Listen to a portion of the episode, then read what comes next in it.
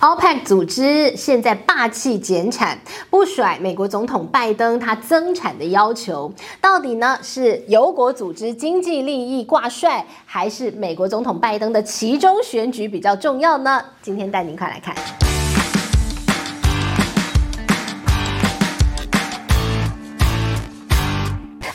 好，我是志玉，今天呢要跟大家来聊聊油价接下来很可能的走势啊。那当然提到油价呢，我们要帮大家整理最近关于油价的相关的新闻。先要带您来看这个，近来我们看到油国组织啊，他们开了一个会要减产，因为他们觉得油价。太便宜了，他们觉得油价应该要高一点，比较符合他们的国家利益啊。于是呢，他们就做好了一个减产的一个决定，而且决定呢，每天要减产两百万桶的原油。这两百万桶是什么概念啊？大约是全世界需求量的百分之二左右。所以呢，这个减产其实。也有一定的幅度啦，但是呢，在此时此刻哦，做这样的一个决定，而且呢，他们决定在十一月一号正式上路，要正式减产这件事情啊，让美国总统拜登觉得脸有一点肿肿的，因为呢，拜登一直希望他增产，你多来点油，让这个油价能够再跌一点，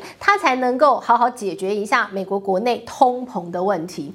那这个拜登总统不是在六月份还特别飞到了中东去吗？到到处想办法拜访这个拜访那个，连他的宿敌啊，沙乌地阿拉伯的王储啊，都忍不住去跟他拜访。过去是两个人多交恶啊，现在还要跟你的仇人低头。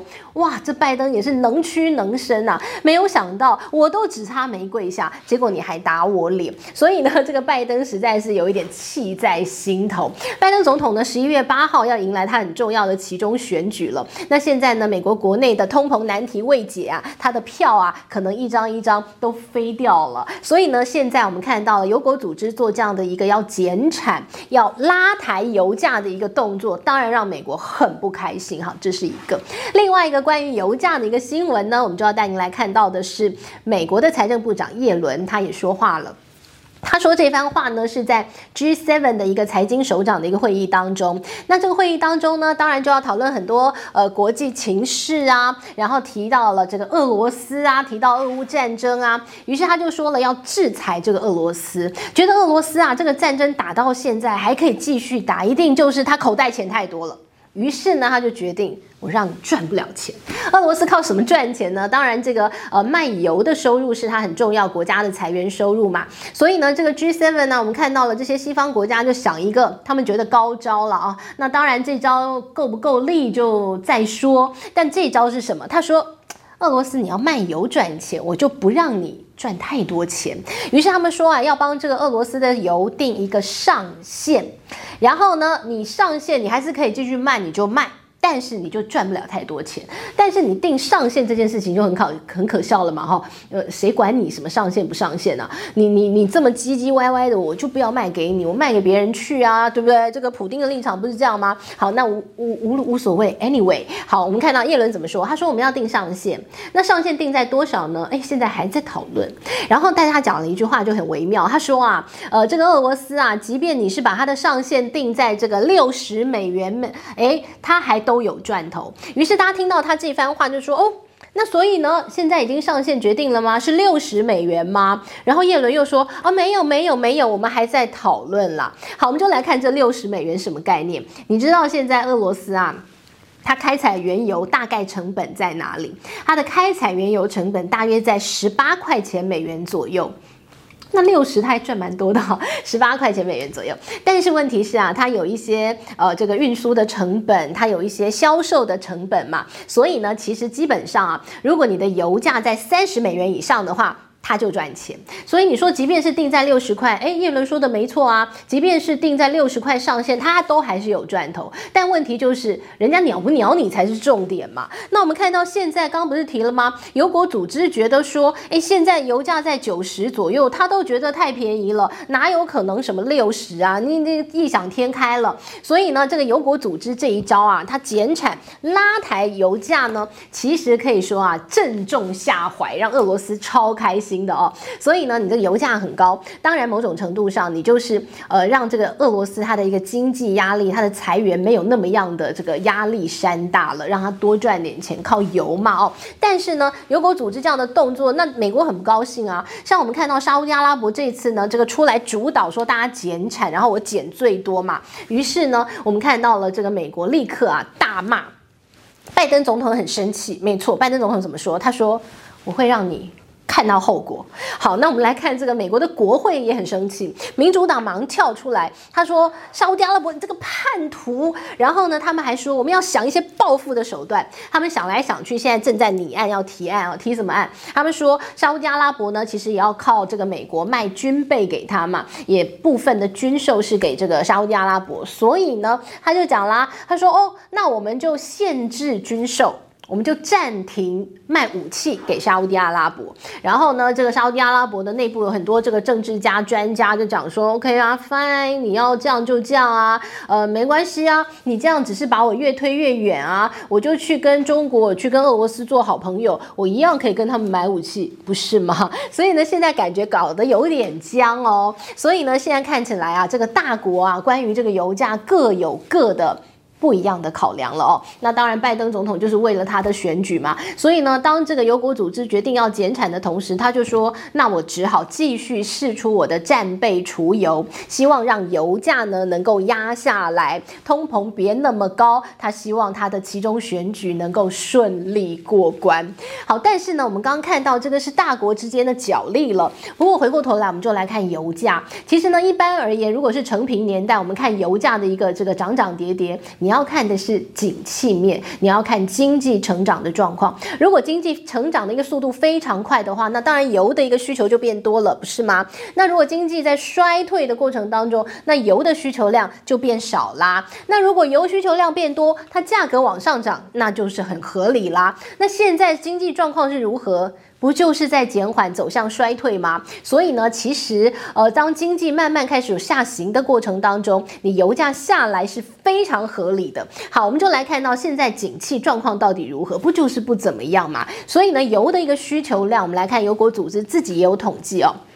目前为止，今年到现在为止哦，我们看到这个呃，它的一个每年呃，这个每天的一个需求量其实是不断在被下修。今年以来，OPEC 组织自己的调查已经下修了四次哦。好，那我们看明年，现在 OPEC 组织要下修明年的一个每日需求量，大约呢会来在这个两百。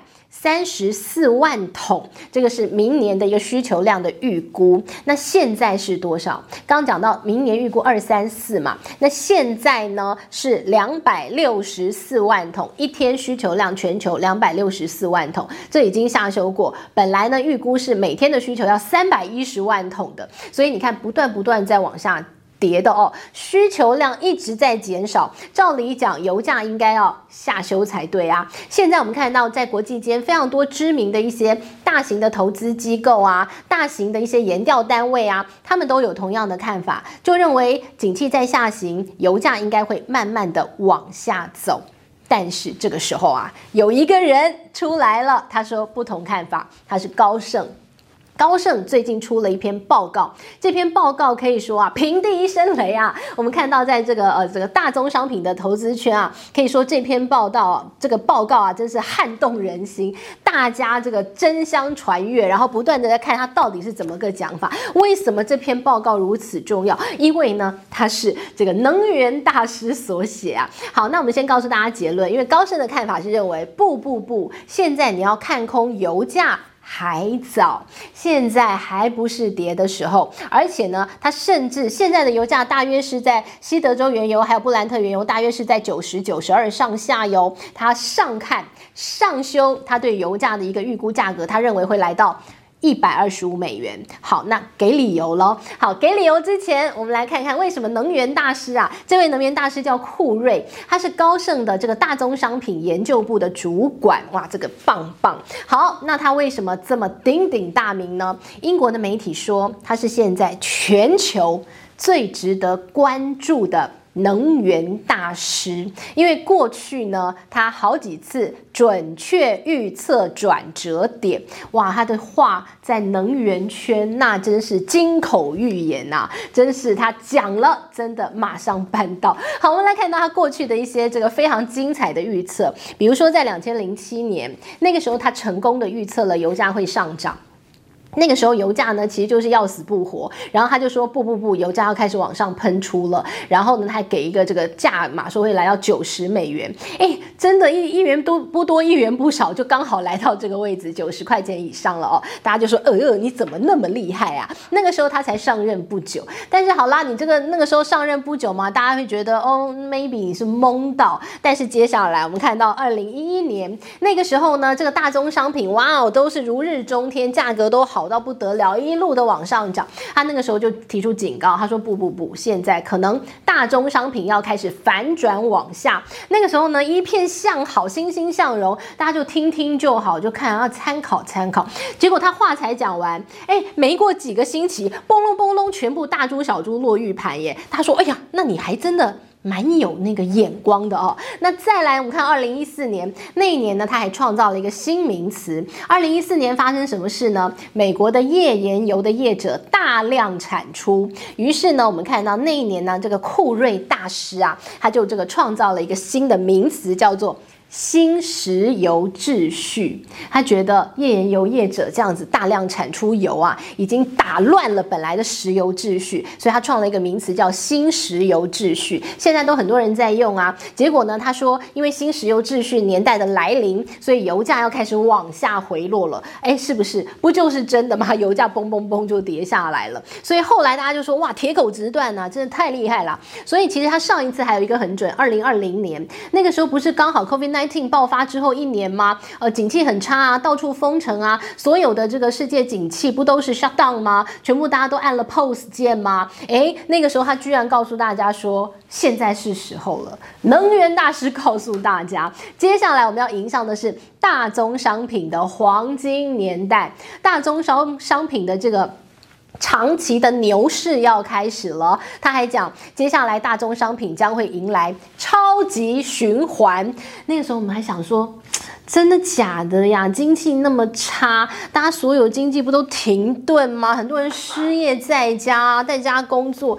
这样好吗？诶，是不是？是不是？所以呢，其实他真的是蛮有那个远见的。他每一次看点都看得很准，于是他这一次呢，才会他的这篇报告告诉大家哦，呃，所有人都觉得油价要下来，同时他告诉你不，他还要往上呢。